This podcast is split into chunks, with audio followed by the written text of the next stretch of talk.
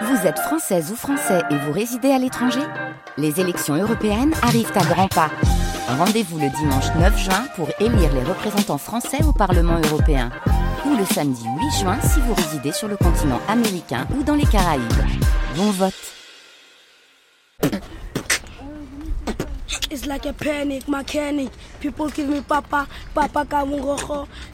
Soweto, mémoire de la génération du 16 juin 1976. Soweto. Ce nom qui vous est peut-être familier désigne le South West Township, le bidonville du sud-ouest de Johannesburg. Jusqu'à la fin de l'apartheid en 1994, le township est le lieu de résidence obligé des Noirs, avec leur mairie, leurs écoles, leurs commerces.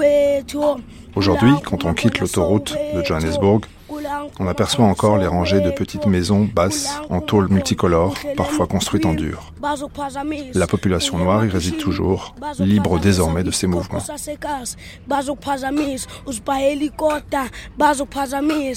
Todd Letata, ancien combattant de l'ANC qui nous accompagne toute cette semaine, nous y conduit. Dans une petite bicoque délabrée, nous attend un de ses amis d'enfance.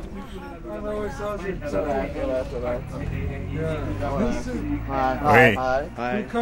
Oui, bonjour. Bonjour.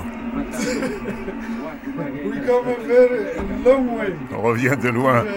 Ça oui. Pendant la lutte, on s'est fait arrêter avec ce gars. on a été détenus par la police.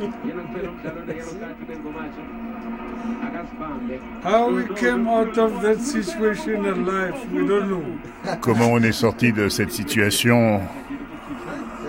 On l'ignore. Ah, c'était terrible. Hmm. Hein? 1976. Le 17 juin. Les émeutes ont commencé le 16. Mais le 17, on est allé à l'école.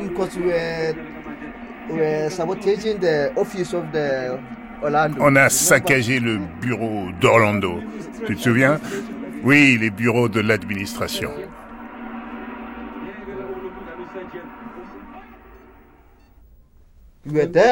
On y était Oui, on y était. Quand la police a commencé à tirer, on, était là. On venait d'Orlando et d'autres arrivaient d'un autre quartier de Soweto.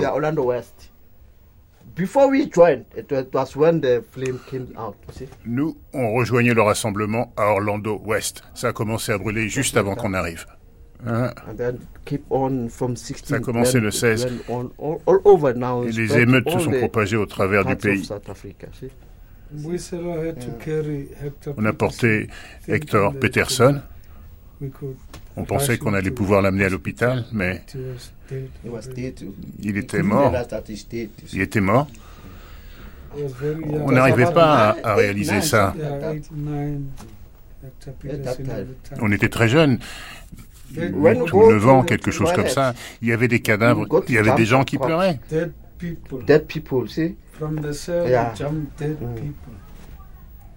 Ils avaient reçu des balles. Et les policiers faisaient des blagues. Ça les faisait rire.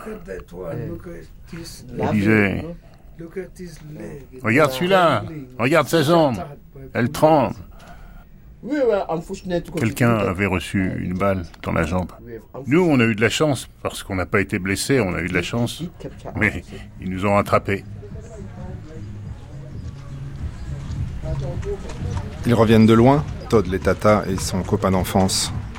Souvenir d'une génération de collégiens qui est descendu manifester dans la rue le 16 juin 1976 à Soweto.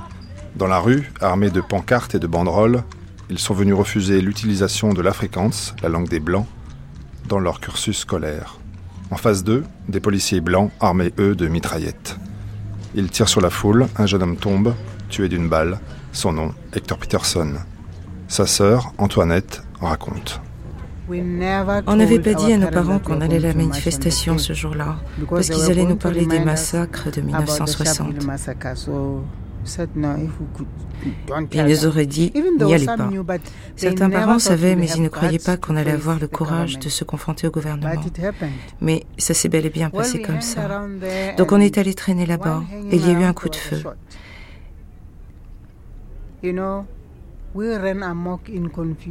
Et après, il y a eu une grande confusion parce que tout le monde courait dans tous les sens pour se protéger. Mais quelque chose de bizarre s'est produit. Il y avait ces gaz qui nous arrivaient dans les yeux. On ne connaissait pas les lacrymogènes et quelqu'un a dit Oh, il suffit de verser de l'eau pour faire partir la douleur. Et c'est ce qu'on a fait, mais nos yeux étaient rouges, nos joues étaient rouges et on ne comprenait pas pourquoi. Bien sûr, on avait peur. Vous savez, quand vous entendez un coup de feu tout près de vous, ça n'a rien à voir avec les coups de feu dans les films. On était à 30 km de chez nous, donc ça faisait peur. Après, on a vu des voitures de police arriver en trombe. Leurs chiens aboyaient, c'était vraiment un choc. Et on ne comprenait pas ce qui se passait, même s'il y avait eu un coup de feu. C'était vraiment une partie de cache-cache parce qu'on s'est caché dès qu'on a entendu le coup de feu. Et après, de temps en temps, on sortait de nos cachettes en bravant la police pour regarder. Regarder si la situation dans la rue s'était calmée, même si la plupart du temps on était caché dans différentes maisons.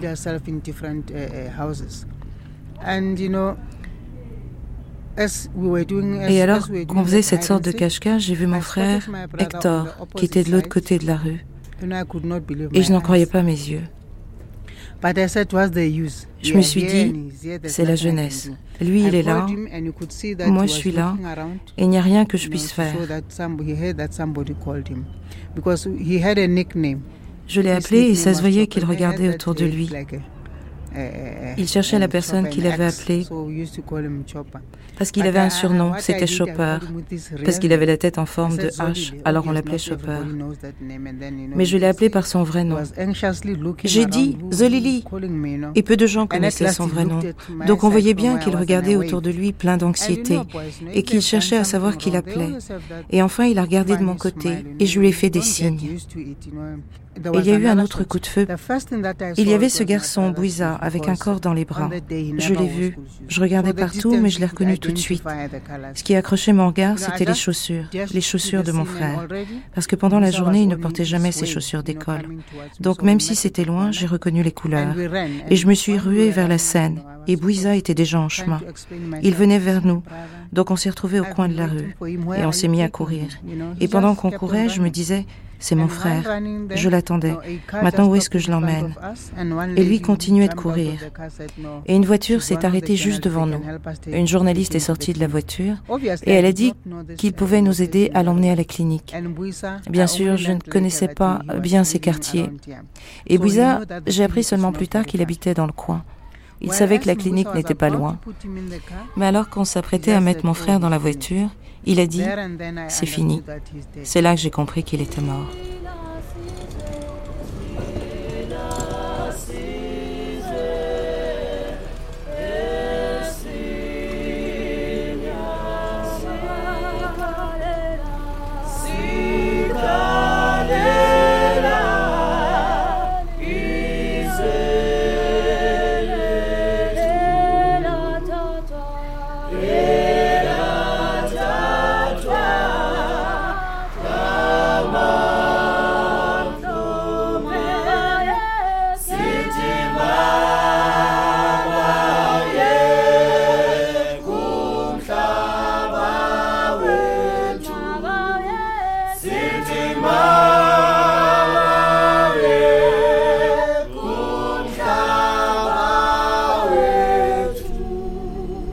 À Soweto, il y a désormais un musée qui porte le nom d'Hector Peterson. Une belle bâtisse en briques rouges avec à l'extérieur des vendeurs de rue. Souvenir de l'un d'entre eux. Mon nom est Robert Zondo. J'habite à Orlando West. Je suis né en 1962. Et depuis mon enfance, j'habite à Orlando West. Ce jour-là, de 76, il fallait que je fasse quelque chose parce qu'on était des adolescents. On était la jeunesse et on voyait bien que les Blancs nous opprimaient tellement, nous les Noirs. Donc il fallait faire quelque chose. quel que soit ton âge. Il fallait soit brandir ou lancer une pierre. C'était le symbole de l'effort que tu accomplissais pour changer le régime, le régime sud-africain. Même si l'on se battait tout le temps, la police nous avait toujours en ligne de mire, surtout la jeunesse. Les jeunes étaient tellement vulnérables devant la police, on était des cibles. Tu pouvais être tué à n'importe quel moment.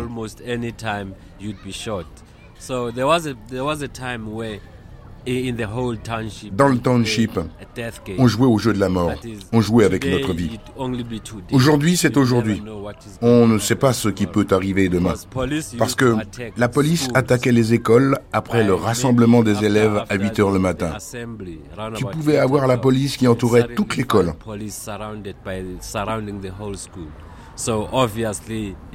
Quand ça se produisait, c'était clair qu'on n'allait pas avoir de cours de la journée. C'était donc juste un jeu de la mort. On pourchassait la police, la police nous pourchassait. C'était ça nos journées. Et à la fin de la journée, tu pouvais compter deux, trois, quatre, cinq étudiants tués par la police.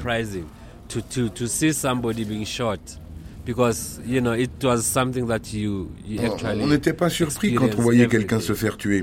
C'était un peu notre lot quotidien. Mais pour le meurtre de Hector Peterson, c'était choquant pour nous parce qu'on ne s'y attendait pas. À ce que la police tire avec des balles réelles sur des collégiens sans armes, qui prenaient part à une manifestation pacifique. On n'avait pas l'intention de causer le moindre mal, ni au ministre, ni à personne.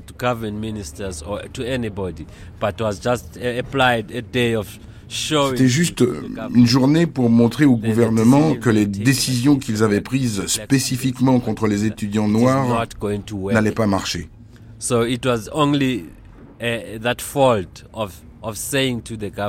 Nous n'allons pas tolérer cela. Nous n'allons pas avaler ce que vous voulez nous faire avaler. Trop, c'est trop.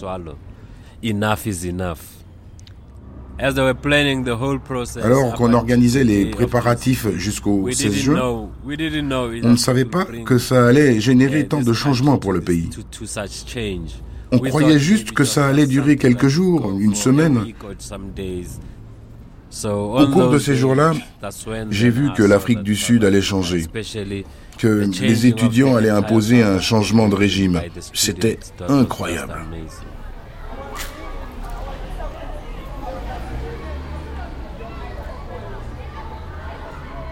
C'est une chanson qui nous donnait de l'inspiration durant l'ère de l'apartheid, qui faisait comme ça. Senzenina, Senzenina, Senzenina, Senzenina,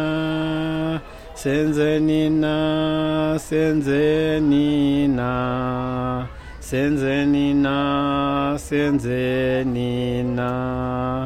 Obumnyama bethu isono, Obumnyama bethu isono. Un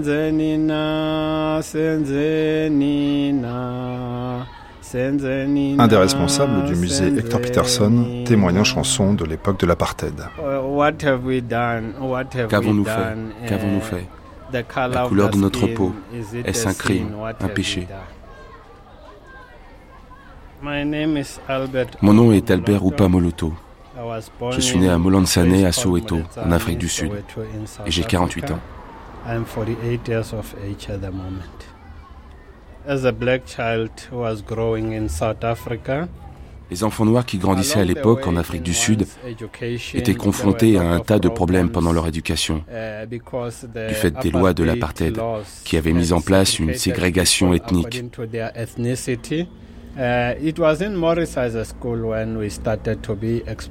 C'était à l'école Morrison que l'on a participé pour la première fois à des activités politiques. On rencontrait des étudiants plus âgés après 17 heures. Ils s'exprimaient très bien en anglais. Et nous, on était jeunes et on voulait devenir comme eux. Mais il y avait beaucoup d'activités politiques au lycée Morrison. Il y avait des débats sur un thème spécifique à chaque fois. Et à Maurice, il y avait une organisation étudiante qui s'appelait le Mouvement étudiant sud-africain.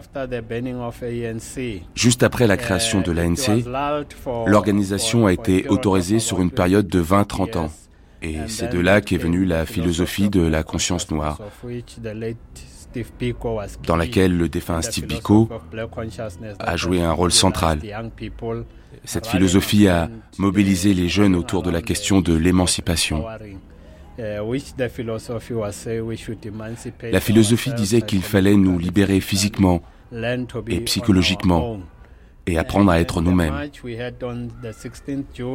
Et donc, pour ce qui est de la manifestation du 16 juin, je suis allé au lycée Maurice avant la manifestation. On avait prévu de mettre des pancartes dans la cour d'école parce que l'on savait que les professeurs n'allaient pas nous autoriser à manifester. Et on avait aussi prévu, parce qu'on savait que le gouvernement allait réagir, donc on a élaboré une stratégie pour qu'ils ne puissent pas empêcher la manifestation. C'est pourquoi cinq écoles devaient mener la manifestation. Cette manifestation allait venir de différents endroits du pays. Dans la matinée, on a quitté le lycée Maurice. On a chanté et on a marché jusqu'à la rue de Villagazi. Je pense qu'il y avait 30 000 étudiants sur place. Ce n'était pas loin de l'école secondaire d'Orlando West. Euh, Malheureusement, la police a réagi uh, et s'est mise à tirer. Et ils ont fait lâcher leurs chiens pour essayer de nous disperser. Les étudiants ont répondu en envoyant des pierres sur les chiens. Et donc, ils nous ont tiré dessus avec des vraies balles. Et c'est comme ça qu'Hector Peterson a été tué. After hearing that, I was sort of torn into two. Après un moment, j'étais comme coupée en deux. Je regardais un film défiler, mais j'y étais dedans en même temps. Ça veut dire que je me regardais moi-même. Les choses qui se sont passées n'avaient pas de sens pour moi, parce que je me voyais. Oui, je pleure, je suis à genoux, et tout à coup, je me retrouve à la clinique. Je ne sais pas comment, je me suis retrouvée là, parce que je n'avais pas de souvenir d'avoir été en voiture.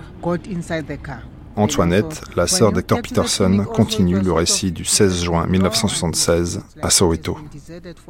La clinique avait été abandonnée pendant très longtemps et il a fallu que je force la porte, que je frappe au carreau pour demander de l'aide. Et un docteur blanc est sorti de la clinique. Il a sorti Hector de la voiture et a dit qu'il ne pouvait rien faire. Et j'ai tout de suite compris. Je suis restée là, à la clinique. Vous savez, j'avais l'esprit complètement vide. Je ne savais pas quoi faire. Je regardais par la fenêtre ce qui se passait dehors et je peux vous dire que c'était quelque chose.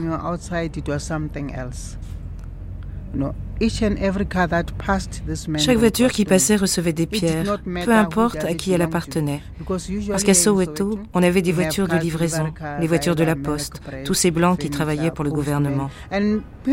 Ces voitures recevaient des pierres. et malheureusement, l'une des voitures gouvernementales, ça s'appelait WOB, le bureau administratif de West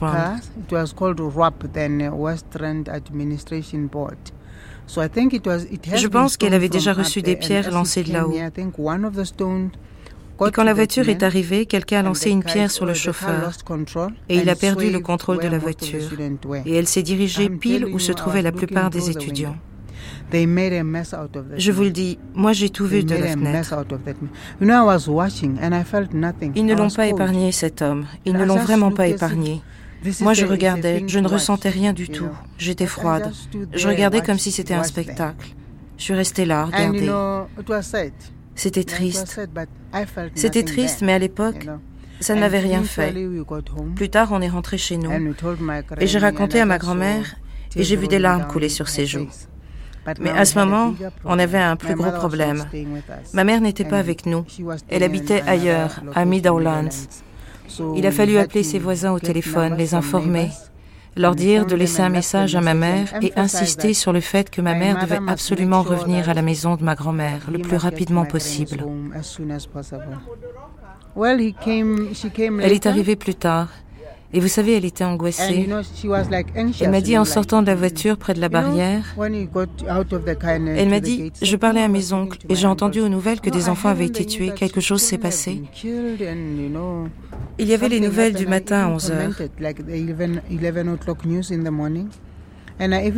Il me demande où est Hector, parce que la plupart des parents étaient surpris, parce qu'on ne leur avait rien dit. Certains étaient au courant de la manifestation, mais ils ne pensaient pas qu'on allait réussir à y aller.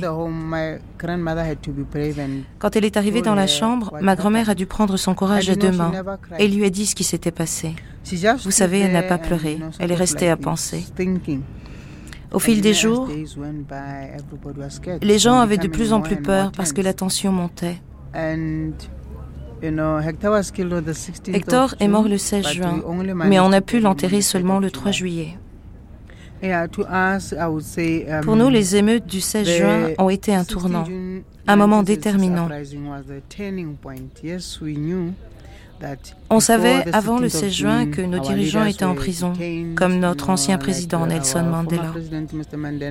Il y avait beaucoup de choses qui se passaient, mais rien d'aussi fort que ces émeutes.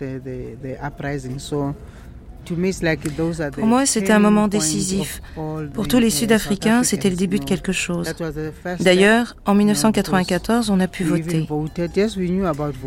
On connaissait le vote, mais les votes que l'on avait dans les townships, c'était pour les organisations. On les appelait les spondas. C'est là que tu déclarais les visites d'un membre de ta famille ou pour de plus petites choses, pour la vie du township.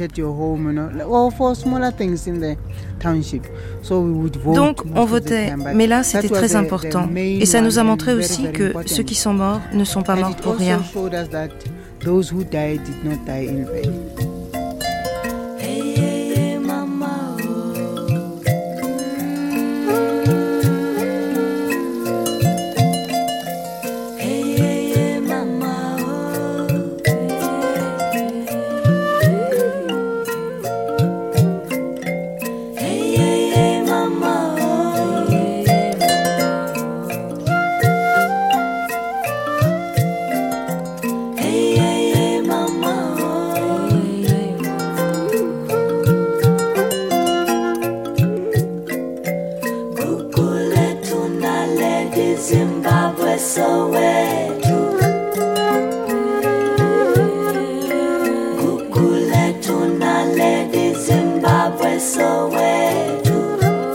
Todd Letata et son copain d'enfance dans leurs souvenirs de lutte.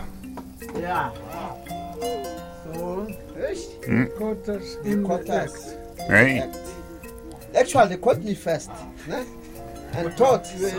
Ils nous ont pris en flagrant délit. C'est pour ça qu'ils m'ont attrapé. Alors qu'on brûlait les bureaux d'Orlando, à Soweto. Ils m'ont vite attrapé. Ils m'ont dit monte dans le camion. Les deux policiers nous ont conduits en camion au commissariat. Il devait être 9 heures, plutôt 10 ou 11 heures du matin, non On a passé toute la journée là et, toute la nuit. Ils nous ont interrogés.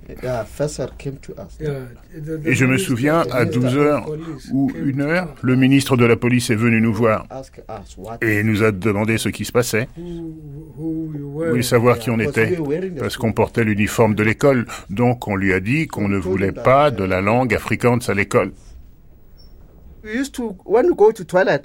Sur le chemin des toilettes, on croisait souvent des gens qui avaient été tués, d'autres blessés, d'autres avaient été battus. Roy Ross, Colonel colonel Sonapu, descendait souvent avec son unité armée à Soweto. Et il nous harcelait dans les écoles. Il venait à n'importe quelle heure commençait à nous intimider.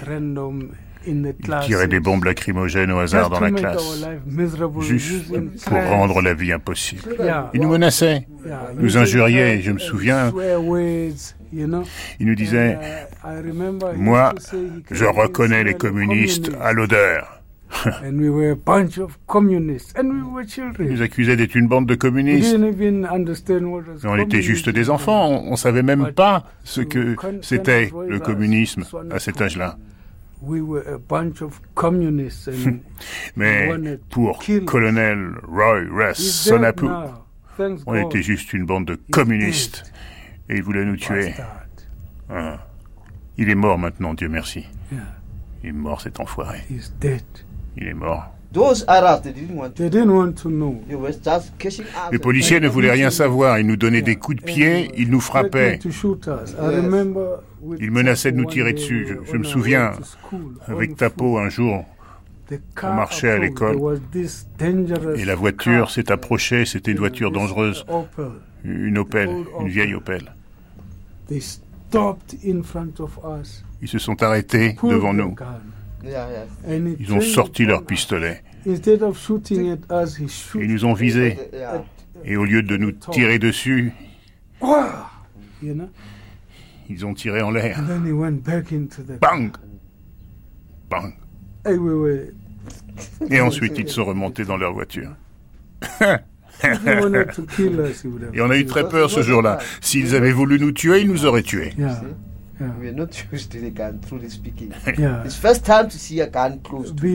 À l'époque, on n'était pas habitué au pistolet, c'est vrai. On n'était pas habitué, c'est la première fois qu'on voyait un pistolet si près de nous. Et ils utilisaient cette carabine, ils l'appelaient Arvans à l'époque. Celle qu'ils utilisaient dans l'armée. Vous imaginez cette carabine, ce que ça faisait aux écoliers? Il n'y avait rien de pire. Et de nombreux camarades sont morts comme ça. On est encore vivant, mais d'autres ont été tués. Hmm. Todd et moi, on est encore vivants. La seule consolation est qu'ils ne sont pas morts pour rien, parce qu'on a été les témoins du changement. Nous ne sommes pas morts pour rien. La plupart de nos camarades qui sont morts, on peut voir le fruit de leur travail aujourd'hui. Le système que l'on combattait est mort. L'apartheid n'est plus. Ma vie a suivi depuis un mauvais tournant. Et j'en paie encore le prix aujourd'hui. Parce que le système éducatif était injuste. Je venais d'une famille séparée. Je n'ai pas pu terminer mon diplôme, je ne pouvais pas aller loin. Et ça m'a beaucoup affecté. Je ne pouvais pas être prof ou, ou je ne sais quoi d'autre.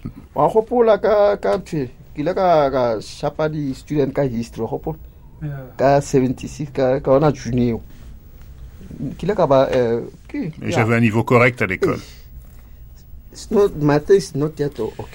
Je ne m'en suis toujours pas remis.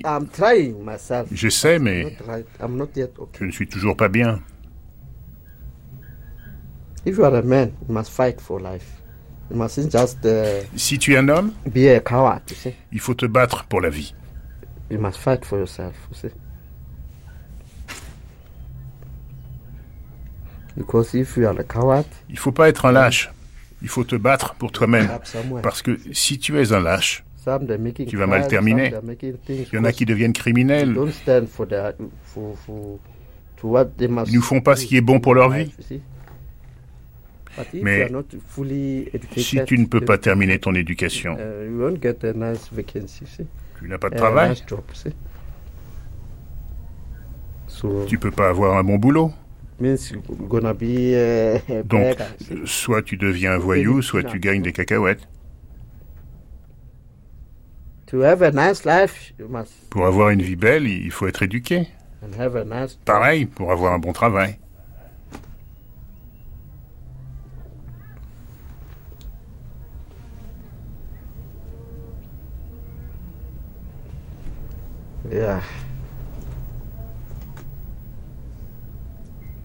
Quand tu as des problèmes, tu chantes des chants religieux, une chanson soul pour te réconforter.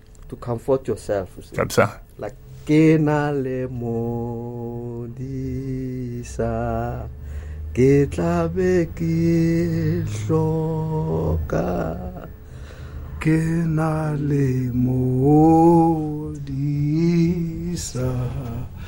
Ke tlabe ke hloka ke a ipitsa jehova modimo yo phela modimo yo phela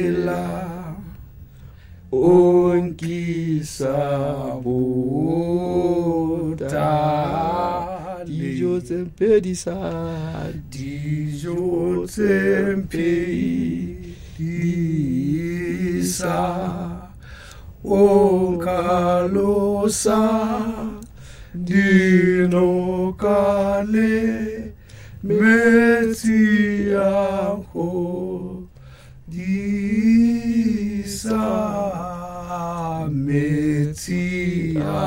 ampo disa. Diradikantlo. Ke sa ja monono ke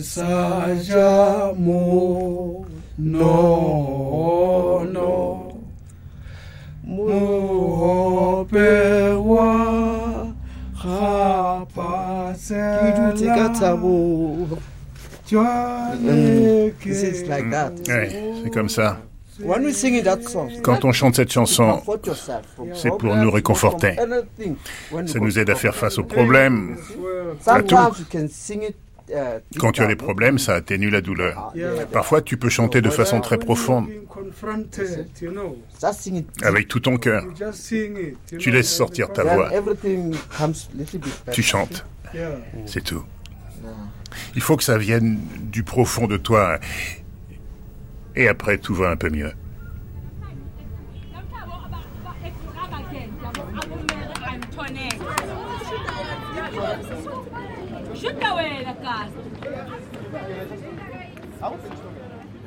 Robert Zando, vendeur de rue à Soweto, détourné de ses rêves par le régime de l'apartheid.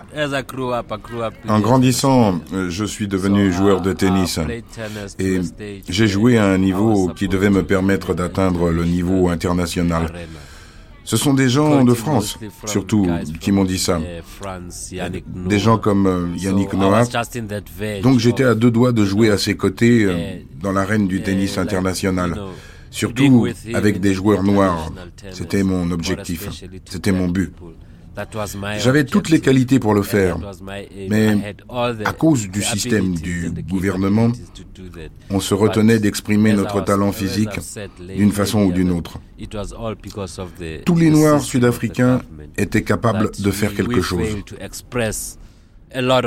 Et beaucoup parmi nous ont été tués par le système.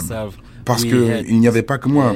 Il y avait d'autres personnes de mon âge qui étaient de talentueux nageurs et on pensait qu'ils allaient réussir, comme Penny Haynes. Il aurait été un superbe nageur pour l'Afrique du Sud noire. Mais à cause du système en place, c'était un système qui parvenait à étouffer et supprimer les capacités de chacun. Moi, si je n'avais pas grandi dans ce système, je serais aujourd'hui un des plus importants officiels du tennis international. Donc maintenant, on essaye d'exploiter euh, les qualités qui sont en nous pour nous permettre de dire sur notre lit de mort que l'on a accompli ce pourquoi on croyait que l'on allait se battre dans la vie. Mais on a été détourné de nos vies, donc il a fallu appréhender la vie en utilisant d'autres qualités.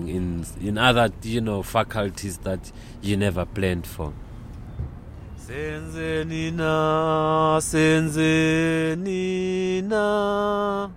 Senzenina, Senzenina, Senze.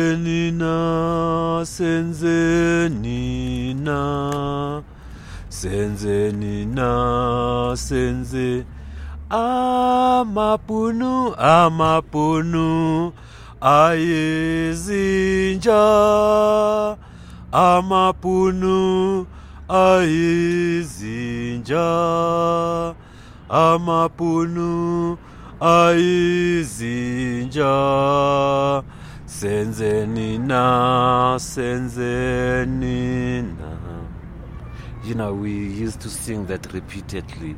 That would mean Cela veut dire say what have we done? qu'avons-nous fait au gouvernement pour qu'il nous cause autant de tort?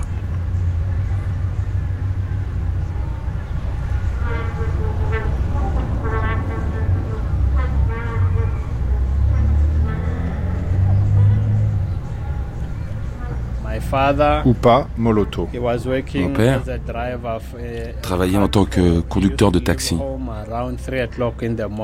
Il quittait la maison autour de 3 heures du matin parce qu'il commençait à conduire à 4 heures et il revenait tard dans la soirée. En fait, il était rare de voir mon père. Il y avait le week-end et c'est tout. J'ai grandi avec mon grand frère, qui est maintenant docteur Moloto. Uh, Lui aussi allait au lycée Morrison. C'était le président du uh, mouvement étudiant sud-africain. Mais je n'ai pas vraiment acquis une conscience politique au travers des activités de mon frère. C'est plutôt parce que j'ai observé et cherché à comprendre les conditions. Euh, Je me souviens très bien, pour gagner ma vie et acheter des vêtements à la mode, à l'époque, je vendais des sucreries, des cacahuètes et des pommes. Uh, on stockait à la maison la marchandise que l'on vendait en ville. À cet âge, on était vraiment exposé à l'apartheid parce qu'on voyait dans les parcs. Il y avait des panneaux qui disaient réservé aux blancs. Et tu avais un carton de pommes très lourd sur la tête, mais tu ne pouvais pas aller au parc pour te relaxer. Par contre, tu voyais un blanc entrer dans le parc avec un petit chien. Et ça, quand tu es jeune, tu prends vite conscience des choses en voyant ça. Ça veut dire que le chien vaut plus que moi parce que moi, je n'ai pas le droit d'aller dans le parc et on rêvait de devenir docteur ou scientifique, comme en rêvent tous les jeunes. Mais beaucoup d'obstacles se dressaient sur notre chemin. Imagine, tu veux être un docteur. Je ne dis pas que l'on ne formait pas de médecins noirs à l'époque, mais il fallait apprendre les mathématiques en afrikaans pour étudier les sciences aussi. Donc, on réalisait qu'il était plus difficile pour nous de réaliser nos rêves d'enfants. Après les émeutes de juin 76, la lutte a continué jusqu'en octobre, quand les organisations été interdites et que le mouvement a dû devenir clandestin. C'est à ce moment-là que j'ai rejoint l'ANC et que j'ai commencé à travailler pour les organisations clandestines de l'ANC. Mon rôle était de m'occuper du courrier. Ça consistait à recevoir des informations de l'étranger, trouver des maisons sûres pour loger nos soutiens étrangers quand ils venaient à l'intérieur du pays, pour qu'ils arrivent dans le pays en toute sécurité. Mais avant cela, on avait une approche très stratégique de notre lutte.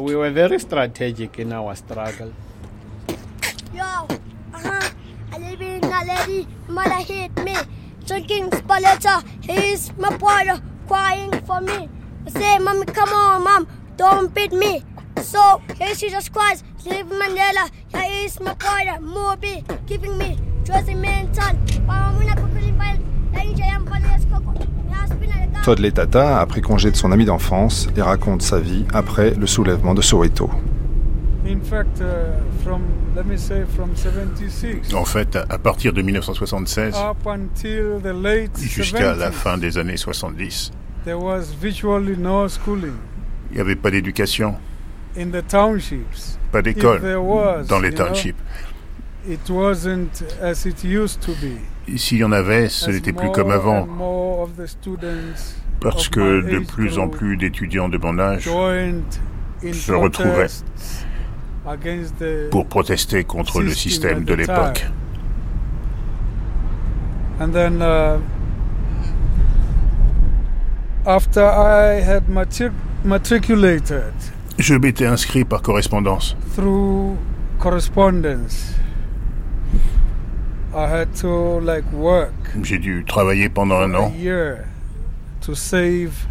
Pour économiser. Et me permettre d'étudier à l'université.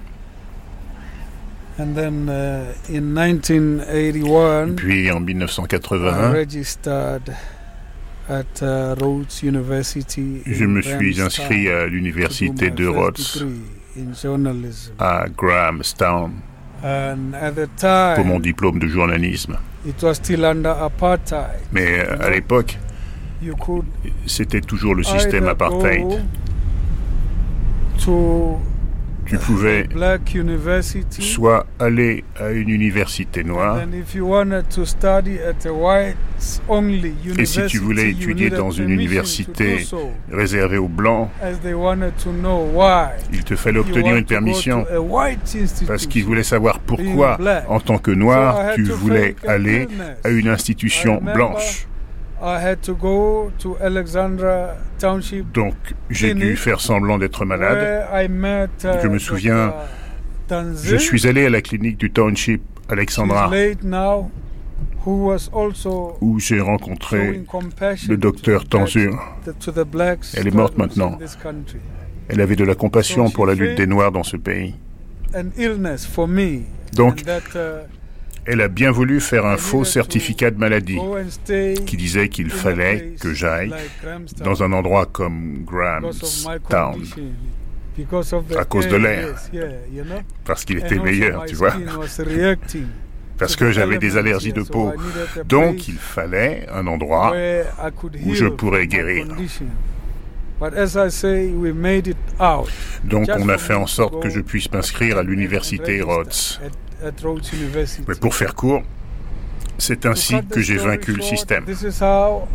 Elle m'a donné une autorisation et je me suis inscrit à l'université. Rhodes.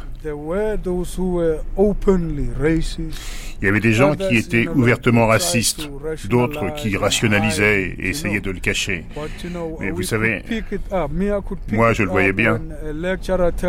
Quand un professeur me disait non, vous ne pouvez pas vous inscrire. Non, vous ne pouvez pas vous inscrire au cours d'anglais ou au cours de maths. Vous n'avez pas le bagage pour étudier les mathématiques. ça vous en dit long sur les professeurs blancs de l'époque. Eh oui. Uh, Aussi, quand il s'agissait de mettre des notes à nos examens, ça se voyait qu'ils ne donnaient pas les mêmes notes aux blancs qu'aux noirs. Tu pouvais lire entre les lignes que tout ce que ces gens disaient était ⁇ Vous ne savez rien, vous venez d'un milieu défavorisé. Et tu les surprenais si tu réussissais ton examen. Ils voulaient savoir comment fais-tu pour être meilleur qu'un étudiant blanc? Comment as-tu obtenu une note plus élevée? Peut-être as-tu copié? Je vous dis, c'était terrible. Ces années sur le campus. I tell you, it was terrible those years on campus. Mm. And when I first Et quand je suis arrivé la première fois, all blacks tous les noirs ont été placés dans la même résidence pour qu'on ne se mélange pas avec les blancs. You know? So that, uh, we mix Pourquoi est-ce qu'ils nous ont réunis, nous, noirs, au même endroit?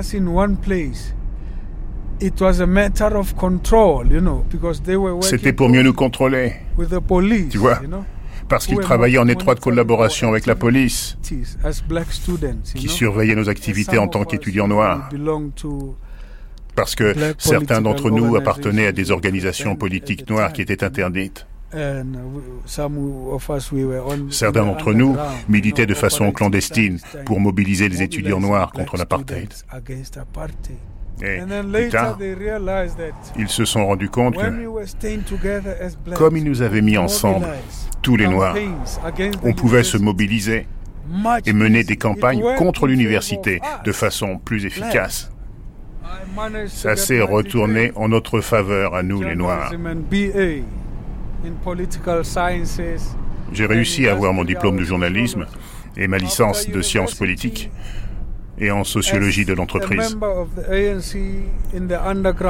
Après l'université, en tant que membre de l'ANC, clandestinement, je travaillais pour le mouvement syndicaliste pour mobiliser les travailleurs contre le système apartheid. Uh, J'ai été envoyé dans l'est du Transvaal. Après avoir brièvement travaillé à Johannesburg. Uh, Et durant mon travail avec le mouvement ouvrier à Johannesburg, à Lepton House, dans les années 80, la fin des années 80. Je me souviens, la police a mené une de ces opérations secrètes. Ils ont placé une bombe à l'intérieur de nos bureaux. Mais heureusement, nos agents de renseignement nous ont prévenus à temps. Parce qu'ils avaient intercepté cette tentative de la police pour nous faire exploser.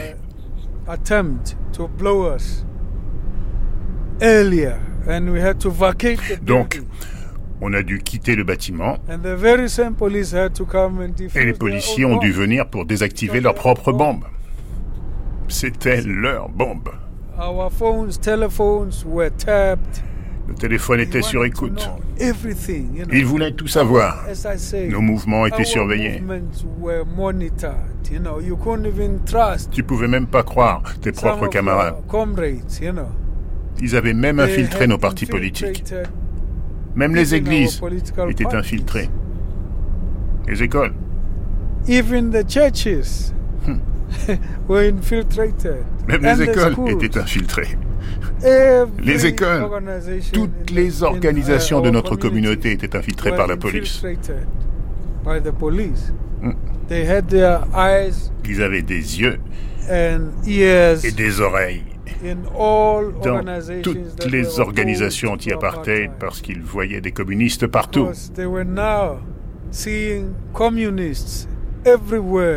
Dans les écoles, dans les quartiers noirs, même les enfants, ils trouvaient même que les enfants étaient suspects parce qu'ils n'hésitaient pas à tirer sur des enfants.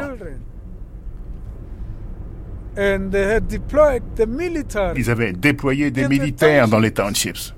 Donc, les townships sont devenus des camps militaires. On voyait des uniformes partout. Et on se demandait qu'est-ce qui se passe à la frontière où ils sont censés être en guerre. Donc, les townships étaient des endroits dangereux dans les années 80. Dangereux pour tout le monde. Pour tout le monde.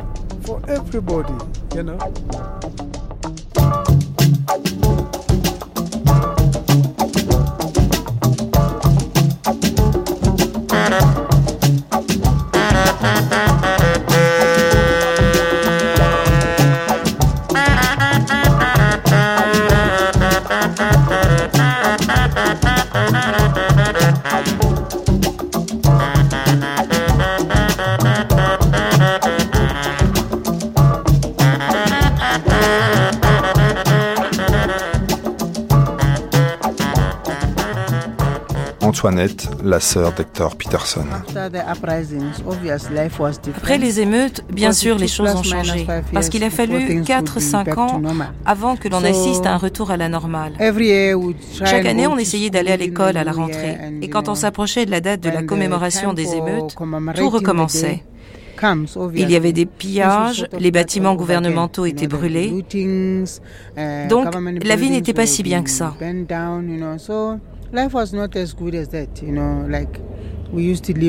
On vivait comme des chats et des chiens parce qu'on devait toujours fuir quelque chose. On n'était pas en sécurité.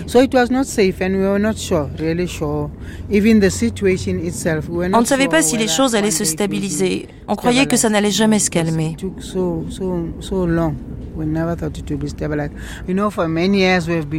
Vous savez, pendant des années, on nous avait promis qu'un jour Mandela allait être libéré. Et quand le jour est vraiment venu, c'était oh, oh mon Dieu, c'est pas vrai, je ne peux pas le croire. Eh, Mais en fait, on se disait, il y a eu les émeutes et maintenant ils vont libérer Mandela. J'étais toute retournée. Je ne pouvais pas le croire. Je n'y croyais pas. Mais ensuite, j'ai été convaincue parce que je me suis dit, si les émeutes ont changé tant de choses, alors oui, c'est possible qu'ils le relâchent. Mais j'étais quand même dans l'hésitation. Cela m'a rendu l'espoir parce que je me disais, je pense qu'ils vont le libérer, mais en même temps, je n'étais pas sûre, donc j'étais un peu perdue. J'étais très impatiente. Et quand je l'ai vu en 1990 à la télé, je ne pouvais pas le croire. Je n'en croyais pas mes yeux, vraiment. C'était tellement enthousiasmant. Et bien sûr, en 1994, on savait qu'il y avait des votes. Mais là, c'était spécial. Hmm. Bon, on se disait, aujourd'hui, on vote. On va laisser une empreinte. C'est incroyable. Très, très excitant parce qu'il était évident que d'importants changements étaient en train de se produire. On le sentait. Et je remercierai toujours Dieu d'avoir pu voir ces émeutes. Elles font partie du passé. Je lui en suis très reconnaissante. Maintenant, on a franchi une autre étape. En 1994, je n'arrivais pas à croire que c'était moi qui votais. Je me suis même pincée pour vérifier. Est-ce moi vraiment qui suis en train de voter pour un président? Oh oui. C'était amusant, c'était très très amusant. Et bien sûr, la plupart des gens ont voté pour Mandela, même s'ils disaient ⁇ je ne le dis pas, c'est un secret ⁇ Mais je ne crois pas que c'était un secret. Tout le monde était excité et tout le monde disait tout fort ⁇ Ah nous, on va voter pour Mandela ⁇ Donc cela vous donnait de la motivation et on était très heureux. Très heureux, comme Robert Zondo le jour des premières élections présidentielles démocratiques en Afrique du Sud. On that day, on the 27th, we started our celebration on the 26th. We never slept for the whole for the whole night of the 26th. We were in the queue. ce jour-là, le 27 avril 1994, on a commencé à fêter le 26. On n'a pas dormi de la nuit au 27. On était dans la queue pour le vote. J'étais la cinquième ou la sixième personne. Le premier jour du vote pour nos élections démocratiques, c'était le 27. On a fêté ça toute la nuit du 26 jusqu'au moment où les bulletins de vote ont été distribués et que tout le processus a commencé. Je me souviens très bien de ce jour. J'étais l'homme le plus heureux sur Terre.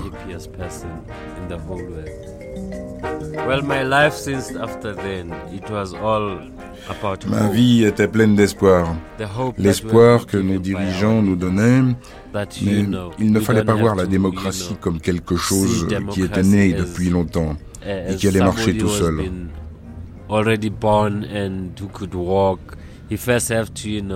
Au début, elle doit se traîner, euh, elle marche à quatre pattes et ensuite, il y a une deuxième étape. Toutes les démocraties se sont faites par étapes. Avec tous les espoirs des 13 dernières années de liberté, on a encore l'espoir qu'un jour chacun en Afrique du Sud pourra devenir la personne qu'il rêve de devenir. On a tellement d'espoir, même si l'on voit bien qui sont euh, les premières personnes à bénéficier du progrès. On n'est jamais né sur un pied d'égalité. Il y a toujours des gens qui ont plus de chance. Donc il faut attendre son tour. C'est comme ça que je vois l'Afrique du Sud aujourd'hui. Ce que je fais aujourd'hui, c'est d'essayer de gagner ma vie. Je ne dirais pas que ma carrière est finie, mais il me faudrait un autre coup de rein pour recommencer.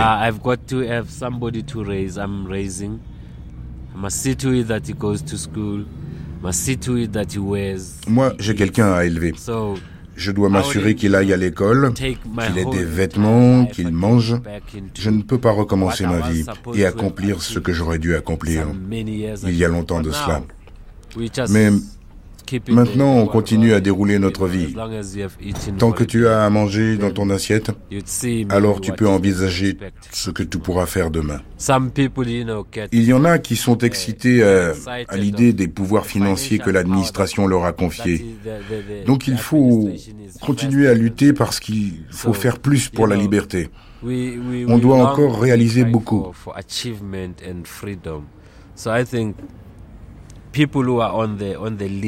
Les gens qui dirigent le pays prennent trop à la communauté. Ce qui est censé bénéficier à toute la communauté profite à des individus seulement. C'est ce que l'on vit actuellement. Parce que dès que quelqu'un reçoit du pouvoir, il le garde pour lui-même pour servir ses propres intérêts. Et ils font semblant de ne pas entendre les gens qui disent j'ai faim ou je n'ai pas de logement. C'est comme si on disait ça à des gens qui n'ont jamais été dans une telle situation. C'est un problème qui concerne les Noirs. Tous les pouvoirs qu'on donne à une personne avec la confiance de la nation, eh bien, cette personne se sert de ses pouvoirs pour ses propres intérêts. Donc, je crois que le gouvernement devrait surtout se confronter à cela.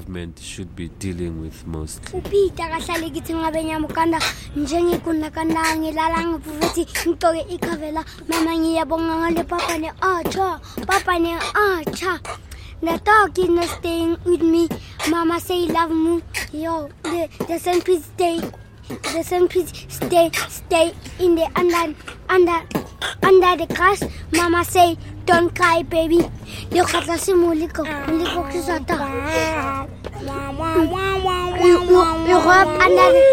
Moloto et sa satisfaction de faire partie de la nouvelle élite noire du pays. I also want to highlight the je veux insister sur la grande fierté dans ma vie. C'est une réussite personnelle. L'apartheid ne nous a pas donné de dignité. Si tu étais impliqué dans une altercation avec une personne blanche, même si tu portais plainte, tant que la personne était blanche, tu savais que tu n'allais pas avoir gain de cause. Mais aujourd'hui, les chances sont les mêmes pour tous, oui. Et je ne nie pas le fait que l'indépendance économique demeure une lutte. Mais politiquement, on a réussi ce que l'on voulait. Et pour faire la même chose du point de vue économique, il nous faut plus d'investissement. C'est un autre défi qui se présente à nous. C'est pourquoi nous avons cette fondation du 16 juin. Parce que notre peur est qu'une nation qui ne sait pas d'où elle vient risque de se perdre en chemin. On est fiers de ce que l'on a fait. Mais en même temps, il y a la pandémie du sida. Et parfois, quand on regarde nos dirigeants, on n'a pas l'impression qu'ils aient conscience de l'ampleur du problème. Et on essaye toujours d'attirer leur attention sur le fait que, au vu du prix que l'on a payé pour notre liberté, ils doivent faire des choses positives et poursuivre la bonne direction. Uh, Je ne dirais pas que j'appartiens aux bourgeois, uh, mais il vous faut comprendre les différentes classes de notre pays. Il y a des gens qui habitent les zones uh, rurales, il y a des gens qui habitent dans des cabanes. Moi, j'habite dans une maison avec huit chambres à coucher, j'ai une voiture, et, si ça veut dire être bourgeois, alors oui. Mais, mais maintenant, on a des gens qui sont à Northleaf, d'autres à Insantine. Mais moi, mes racines sont à Soweto. Et je pense que j'habiterai là toute ma vie.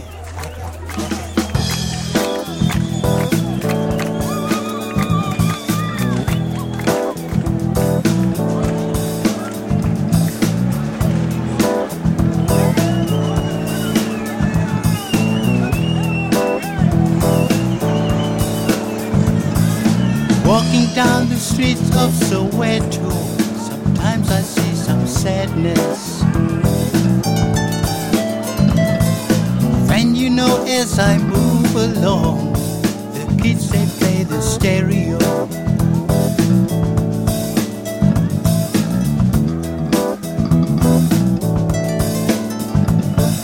Talking about the kids of Soweto, they talk about the future.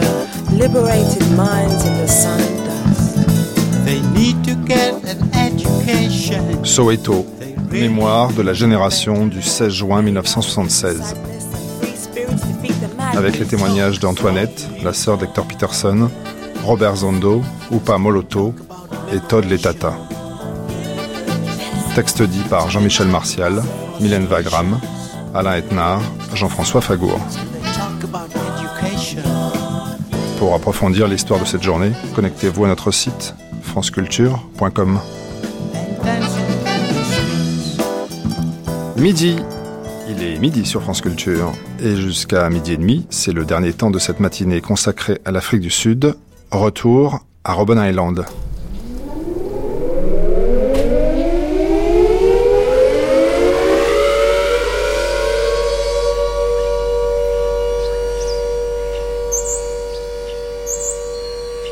Robben Island, c'est cette île au large du Cap qui a été tour à tour entre le XVIIe siècle et le XXe siècle une base militaire, un hôpital pour lépreux ou un pénitencier à haute sécurité pour les prisonniers politiques. Chaque matin de la semaine, je vous propose de découvrir un aspect différent de l'île avec un témoignage, aujourd'hui celui d'un ancien détenu noir. My name is Tulani Mabaso. Mon nom est Tulani Mbasso. Selon ma mère, je suis né en 1962, le 23 avril. Selon le gouvernement apartheid qui m'a donné une nouvelle date de naissance, c'est en 1964 le 18 novembre. Dans mon cœur, j'ai toujours préféré croire ma mère. Je suis donc né en 1962.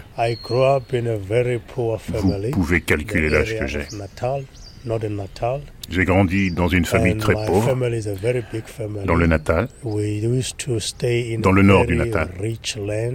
Ma famille, c'était une très grande famille. On habitait une terre très fertile, Dan House.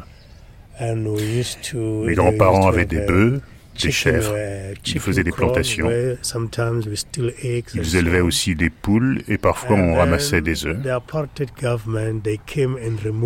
Ensuite, le gouvernement de l'apartheid nous a chassés de là. Ils ont confisqué le bétail de ma grand-mère et de ma mère. Ils nous ont tout pris.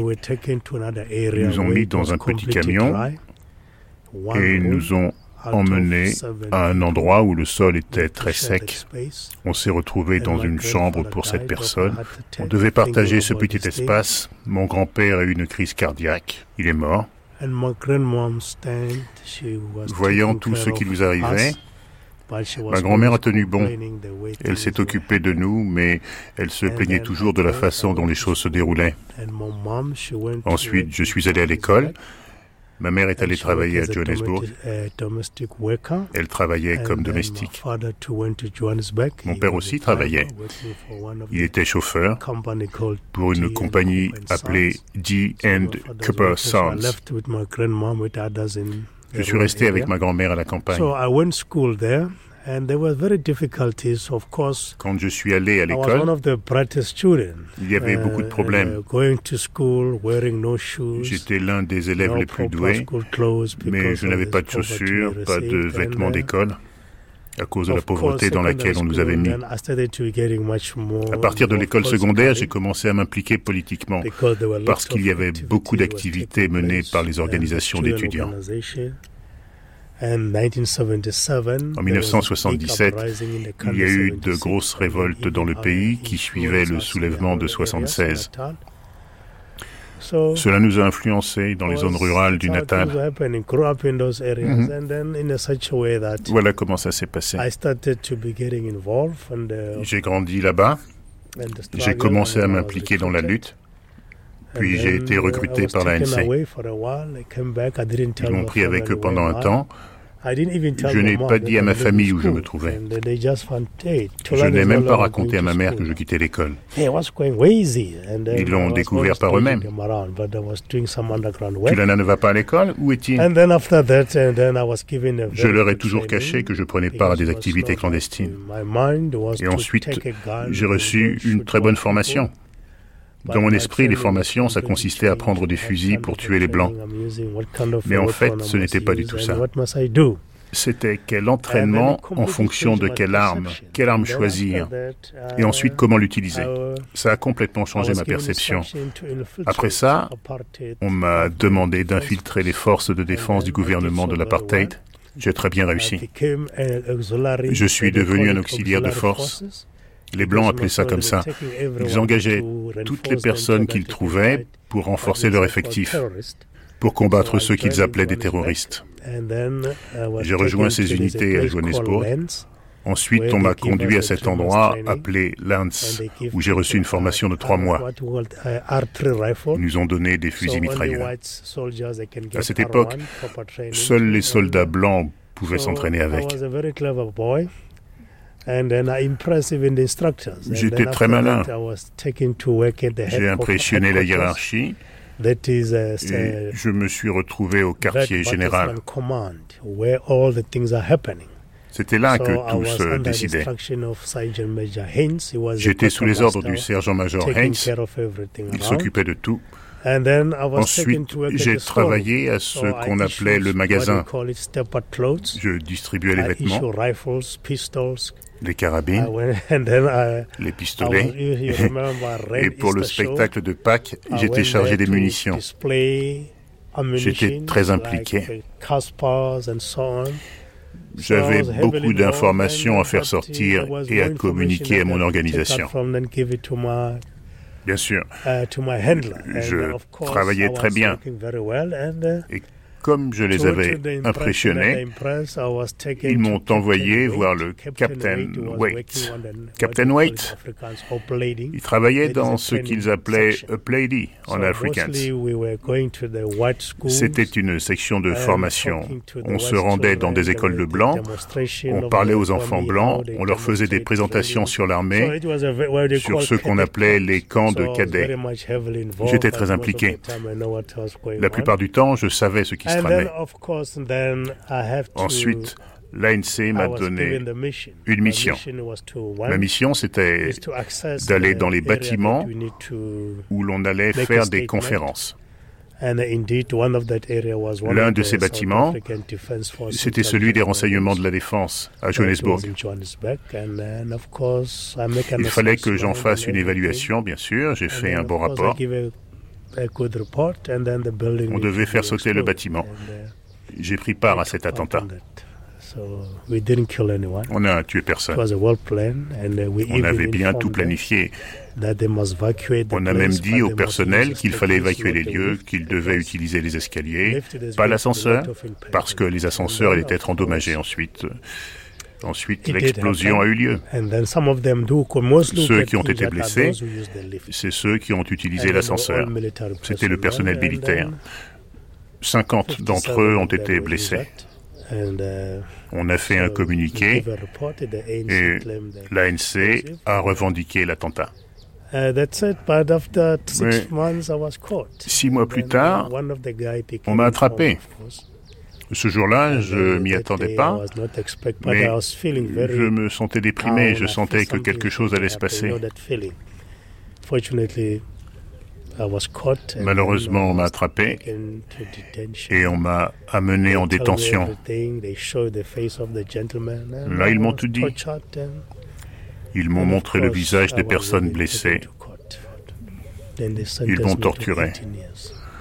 Je suis passé au tribunal et j'ai été condamné à 18 ans de prison. Je suis allé à la prison de Johannesburg et ensuite à Robben Island. Je pense avoir passé 5 ans sur l'île, si je ne me trompe pas. Je suis arrivé en 1986 et je suis parti en 1991.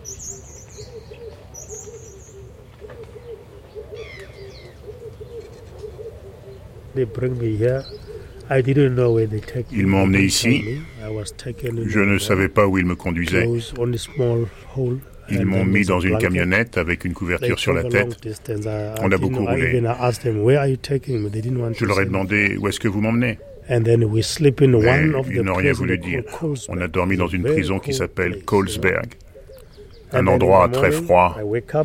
Le matin, je me suis réveillé. Ils m'ont apporté le petit déjeuner. La nourriture était infecte. Je n'ai pas pu manger.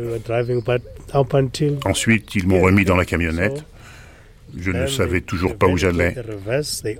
Jusqu'au moment où on est arrivé au cap. Ensuite, ils ont fait marche arrière, ils ont ouvert la porte. Ils m'ont fait attendre sur la jetée numéro 1 dans la cellule provisoire. J'ai regardé, j'ai vu la mer. L'un des prisonniers m'a dit quelque chose en zoulou. Je me suis dit, mon Dieu, je vais avoir des problèmes maintenant. On m'a conduit sur le ferry. Il s'appelait Dias. Vous savez, c'était mon premier voyage en mer. J'étais à fond de cale. Quand le bateau tanguait, j'étais malade. J'ai vomi. J'ai vomi tout le temps, ou presque. Ensuite, ils m'ont emmené à la prison sur l'île. Ils m'ont maintenu isolé ici. J'avais peur. La première chose que je voulais savoir, c'était où sont les toilettes.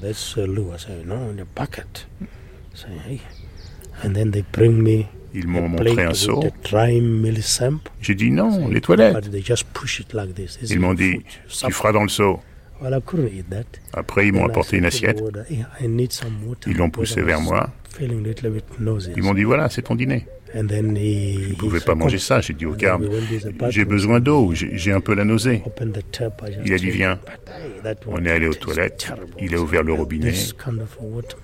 J'ai bu. L'eau était imbuvable, mais j'ai bu parce que j'en avais besoin. Au milieu de la nuit, j'ai eu mal au ventre. J'ai utilisé le seau, mais j'avais peur. Je me suis dit, ces gens vont me tuer.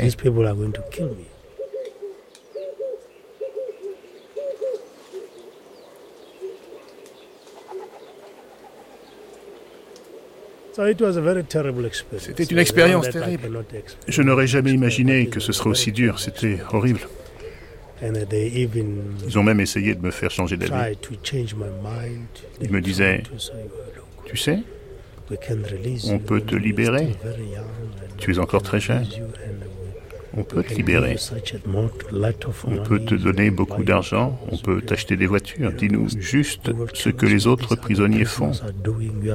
Toi qui es si intelligent. J'ai dit non, je ne suis pas vendu. J'ai dit non, je ne vais pas faire ça. J'ai refusé. Ils n'ont pas aimé. Enfin, ils n'ont pas aimé. Ils revenaient me voir. Même la police secrète, ils sont venus ici, ils cherchaient des complices. Mais j'ai refusé de donner leur nom, j'étais prêt à mourir. J'ai refusé de leur dire quoi que ce soit. Mais ce n'était pas une belle expérience. Je ne pouvais pas voir le ciel. J'entendais seulement les oiseaux parfois. Parfois, je faisais des rêves. Je rêvais que j'étais chez moi. Alors, je me réveillais. Mais non, je suis dans une cellule. J'entendais des chauves-souris. Une fois, il y en a eu une grosse qui est venue dans ma cellule. J'ai tout de suite fermé la fenêtre, j'ai joué avec elle, je lui parlais. Parfois, essayé de l'attraper. Je pense qu'à la fin, j'étais fatigué, je me suis assis. Ils sont venus ouvrir pour me chercher, pour faire des exercices. Mais parfois, je faisais des cauchemars terribles. Je me réveillais, j'étais en nage. J'étais trempé.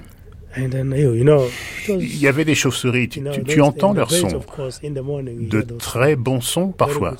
Mais le dimanche, tu les entends très tôt, tu, es là, tu ne peux pas dormir, dès 2 heures du matin, tu les entends.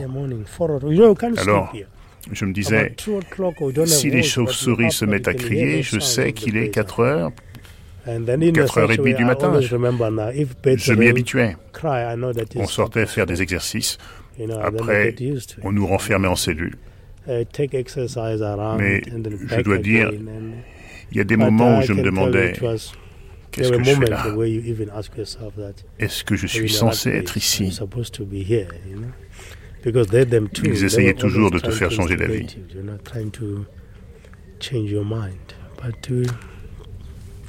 Ça va.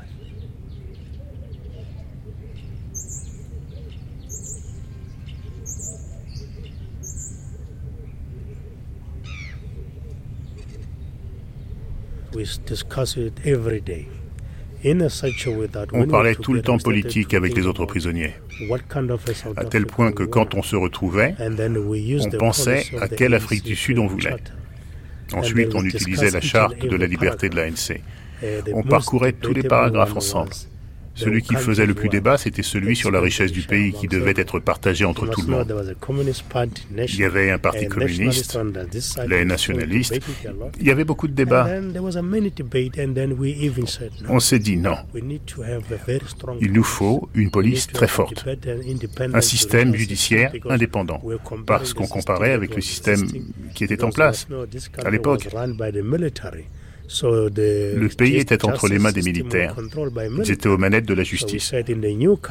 On s'est dit, dans le nouveau pays, le système judiciaire sera indépendant. La police et l'armée seront indépendantes. On avait prévu ces choses-là. On avait des ministres, ministre de la police, ministre de la défense, ministre des renseignements. Moi, j'étais ministre des renseignements dans ma section. On avait des ministres de la logistique. On avait tout. On avait un ministre des Sports. On avait tous ces ministres et, on passait au vote. On votait. On se rendait aux urnes. On s'entraînait à toutes ces choses. Notre mission, notre vision, c'était de tout recommencer. Nous allons gouverner. C'est ce qu'on se disait toujours. C'est ce que la charte de la liberté de l'ANC disait. Et on se répétait, nous allons gouverner. Mais parfois on disait, toi tu ne peux pas gouverner parce qu'il faut que tu sois éduqué, parce que certains d'entre nous n'étaient pas allés à l'école. Alors on s'éduquait ici, on s'entraînait, on apprenait à se présenter, comment parler de certains sujets. On a travaillé toutes ces choses-là de façon clandestine. Pour être honnête avec vous, à la fin on était presque aux manettes de la prison. Les gardiens ne savaient pas ce qu'on faisait, mais on avait des opérations à nous, grâce à notre réseau de communication et aux informations. Oui grâce aux informations qu'on faisait rentrer et sortir en douce. On avait monté des comités de contrebande. Seuls quelques-uns savaient qu'ils existaient. On ne savait jamais d'où les documents venaient. On devait juste les lire et ne pas poser de questions. Tu pouvais seulement contribuer à ce qui allait être ajouté aux documents. On avait accès aux journaux, on lisait entre les lignes. On voulait des journaux africains parce qu'il y avait davantage d'informations à l'intérieur. Les nouvelles, dans les journaux en anglais, étaient censurées par l'État. Alors que les journaux africains, on les traduisait en anglais, en zoulou, en gossa, pour permettre aux gens de savoir ce qui se passait dans le monde. Et on les cachait. On les cachait bien. Je peux vous dire qu'on était bien informés, plus que nos gardiens. Eux étaient tous afrikaners. Ils étaient endoctrinés. Ils ne savaient pas ce qui se passait dans le monde. Mais il fallait les informer. Cela faisait partie de ma responsabilité de les infiltrer. J'ai bien réussi. Il disait, toi, tu es un communiste. Je disais non.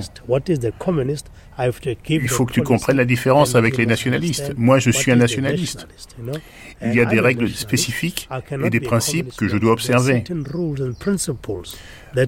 Après un moment, il commençait à écouter. J'allais dans le bureau d'un gardien pour nettoyer son bureau, pour nettoyer sa table, le sol. Il chuchotait. Qu'est-ce que tu veux que je te donne? Je disais Donne-moi un journal. Il disait Non, non, non, t'as pas le droit d'avoir un journal. Je disais Donne-moi une cigarette. Mais à la fin, il me donnait un journal. Il me disait Hey, passe dans le bureau, il y a quelque chose sur la table. J'y allais. Je mettais le journal sous ma chemise et dans les cellules, on avait des gens qui traduisaient toute la nuit. Ils se remplaçaient. On avait un système de rotation. Ils écrivaient de gros documents, le papier circulait. Certains sont encore ici. Tu peux trouver les documents dans nos cartons.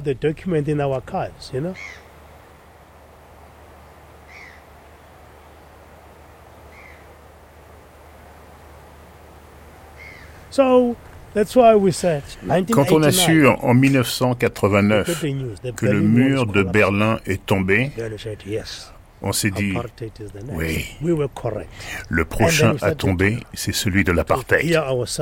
On avait raison. On a commencé à se préparer. Bientôt, on va partir. Les choses bougent. Ensuite, on a su que Mandela correspondait et négociait par courrier. Il y avait des préconditions. Ces préconditions, on nous les a fournies. On savait tout ça. On les lisait et on disait, ça c'est bien. Les conditions, c'était libérer les prisonniers politiques et autoriser les gens en exil à revenir. On arrivait à influencer le cours de la négociation. ensuite, on s'est dit, ah, on va partir. On savait que Mandela avait appelé dix membres des comités pour lui rendre visite. Les dix membres ont préparé un rapport sur la façon dont ça allait se passer. En 90, on savait que Mandela allait être libéré. À quelle heure Nous, on le savait. Eux, les gardes, ne le savaient pas. Nous, oui. Le jour dit, on avait prévu que quand il viendrait nous chercher pour les exercices physiques dehors, on irait tous vers le grand champ. On ferait notre danse, toi toi. Vous savez, notre danse militaire. On l'a fait. Les gardes sont venus. Ils nous ont dit, vous n'avez pas le droit de faire ça. Vous n'avez pas le droit de faire ce bruit. Qu'est-ce qui se passe? Il y avait ce monsieur, le petit capitaine von Ikerk. On a dit au capitaine, vous avez une télévision dans votre bureau? Il a dit, oui. On lui a dit, eh bien, allumez-la pour voir ce qui se passe. Il est allé. On lui a dit que Mandela et Winnie allaient être libérés. Il est revenu et là il a dit À quelle heure est-ce que vous voulez qu'on vous ramène dans votre cellule? Pour la première fois, je lui ai dit 18 heures. Parce qu'à 6 heures, tu vois, à 6 heures, tu vois à quel point c'est beau le coucher de soleil. Pour la première fois, on a vu le coucher de soleil. Tout le monde était si excité. Tout le monde pensait, ouais, on va partir. Le moral était haut. Je peux vous dire que quand ils ont libéré les prisonniers, c'était dur psychologiquement. Parce que quand ils venaient le soir, tu croyais qu'ils venaient pour fouiller la cellule. Mais en fait, ils disaient, un tel, un tel, un tel et un tel, vous pouvez partir. C'est dur pour ceux qui doivent rester derrière. C'est terrible je peux te le dire. Jusqu'en 1991, il venait au fur et à mesure nous dire Go.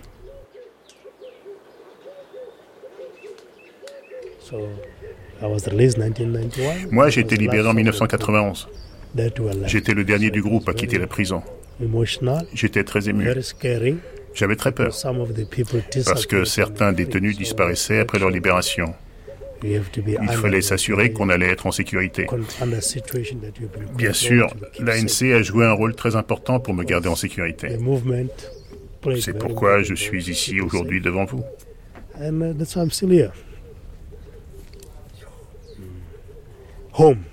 Mon retour à la maison? En homme libre. Je me rappelle à nouveau le ferry. Son nom, c'était Le Rose. C'était Montferry. oui, c'était la première fois. J'avais peur. J'étais assis dans le coin. Je me disais, ces gens-là, je ne leur fais pas confiance. Peut-être qu'ils vont nous emmener quelque part et me jeter à l'eau. Mais quand on est arrivé au port du Cap, j'étais très excité très ému. Il y avait des journalistes. Je, ne sais pas comment ils ont su. J'étais tellement ému. Ils m'ont emmené. Quelle émotion. Je, me suis dit du fond du cœur, je ne reprendrai jamais ce bateau. C'est ce que je me suis dit alors. Ils m'ont emmené. Ils m'ont dit, on te conduit au restaurant. J'ai dit, d'accord. On est entré dans le restaurant. Je n'aime pas avoir des gens derrière moi. Ils m'ont installé à un endroit où je pouvais voir tout le monde. Ils m'ont demandé Qu'est-ce que vous voulez manger? J'ai dit Je veux du steak et de la polenta.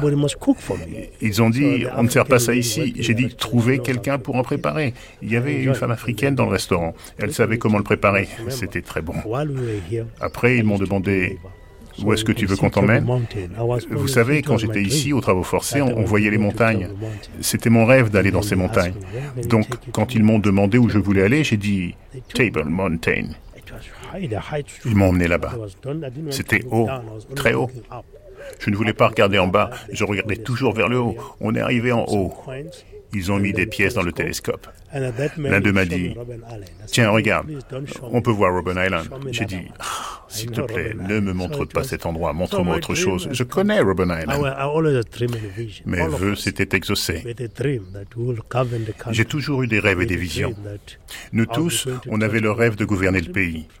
Moi, je rêvais d'aller à Table Mountain. Mon rêve s'est réalisé. On rêvait d'être libérés, que l'on n'allait pas terminer notre condamnation. Je me souviens, à l'époque, quand le juge m'a condamné, j'ai ri. Je lui ai ri au nez. Les journaux, ce jour-là, l'ont relevé. Ils ont dit, quand le juge l'a condamné, le prisonnier lui a ri au nez. Parce que j'avais ce quelque chose en moi.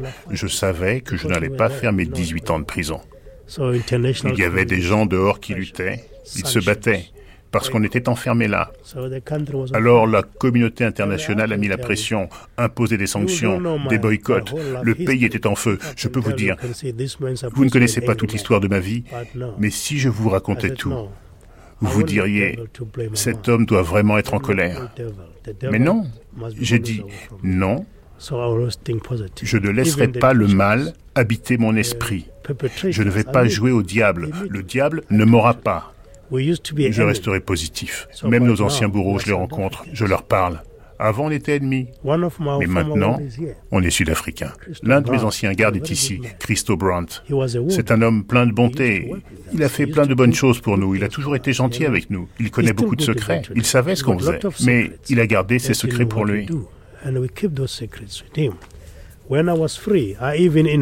Après ma libération, je l'ai même invité à dîner. Il est venu avec sa famille. Je me souviens, son fils était encore jeune, mais il, est mort dans un accident.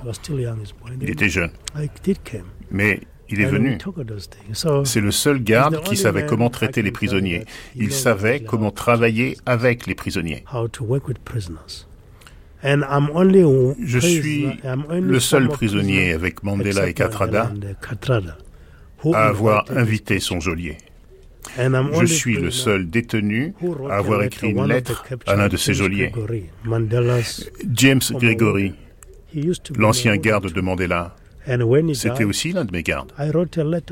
Quand il est mort, j'ai écrit une lettre de condoléances à sa famille. Elle a été lue lors des funérailles. Ils ont dit, c'est le seul ancien prisonnier de ce pays qui a écrit une lettre de condoléances à sa famille. Vous savez, Dieu ne nous a pas créés pour qu'on se haïsse. On n'est pas né pour être violent. On nous a entraînés dans la violence. Il est clair que les êtres humains peuvent changer. Rien n'est impossible. Ma famille a été détruite par l'apartheid. Les gens qui ont détruit ma famille, je les connais. Ils sont ici. Je les rencontre. Je leur souris, je, leur parle. Parce que le pays doit se réconcilier. On a beaucoup appris ici. On a vu le procès de Nuremberg. On a dit en Afrique du Sud non. On a beaucoup appris des erreurs des autres pays. C'est pourquoi on a dit non. Nous allons choisir un autre chemin. La meilleure façon, c'est de se réconcilier ensemble. Nous avons tous des torts. Nous avons tous utilisé des armes. On s'est tous battus. Mais on doit veiller à protéger notre héritage, notre pays. Pour y arriver, il faut se réconcilier. Il nous faut être ouverts et honnêtes avec les autres. Parce qu'on ne veut pas que l'histoire se répète. Nous devons réécrire notre histoire pour que les nouvelles générations en tirent un enseignement.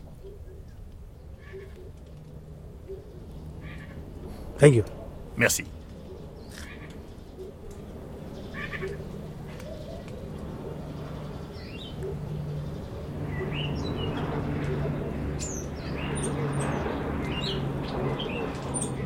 Retour à Robben Island avec le témoignage ce matin de Toulani Mabasso, dit par Jean-Michel Martial. L'arc-en-ciel de la gravité replie ses couleurs pour aujourd'hui. Une matinée consacrée à l'Afrique du Sud, proposée par Michel Pomared, réalisée par Jean-Philippe Navarre, avec à la prise de son et au mixage Philippe Bredin. Coordination à l'Afrique du Sud Bobby Rodwell, traduction Nicolas Champeau. Toutes les informations bibliographiques et historiques sont consultables sur notre site. L'adresse c'est www.franceculture.com. Un site mis en forme par Isabelle Lassalle avec Gilles Allais et Virginie Bézakian. Un site sur lequel vous pourrez réécouter toutes ces émissions en ligne, des émissions que vous pourrez également podcaster. Je vous retrouve demain matin dès 9h05 pour le troisième chapitre de cette grande traversée avec une plongée dans l'identité africanaire.